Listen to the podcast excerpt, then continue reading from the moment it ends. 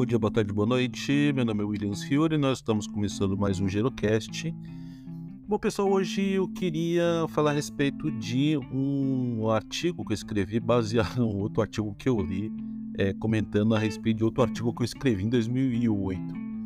É, é um artigo bastante interessante que ele traz como título As Mulheres Mais Velhas são o sistema invisível do bem-estar e conciliação. Bom, esse artigo ele, ele traz à, tona uma realidade é, que eu já havia, já havia sido abordada num artigo meu em 2008, que eu chamava A Feminização da Longevidade. Na época, é, eu mal sabia que esse tema ele se tornaria muito mais importante do que eu poderia imaginar.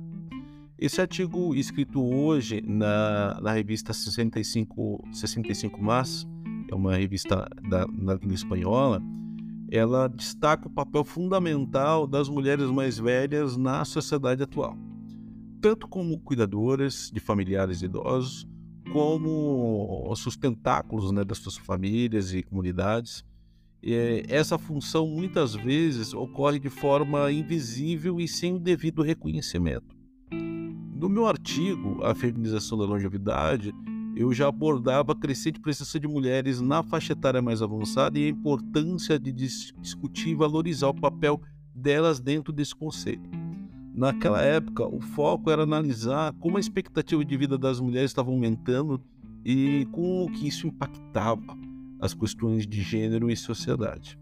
Porém, agora, com essa notícia que saiu hoje no 65 Mas, reforça ainda mais essa visão enfatizando que essas mulheres mais velhas não apenas vivem mais, mas também são atuantes aí na comunidade que elas estão atuando, desempenhando um papel crucial de bem-estar entre seus queridos.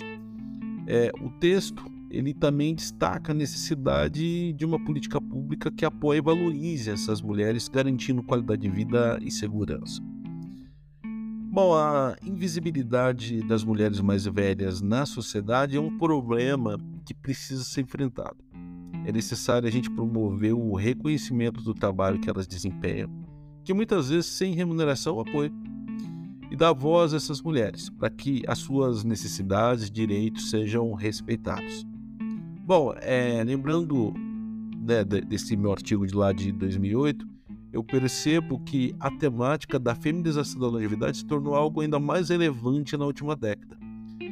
As mulheres mais velhas têm conquistado cada vez mais espaço e protagonismo, mostrando que tem muito mais a contribuir para o desenvolvimento de uma sociedade mais justa e mais igualitária também.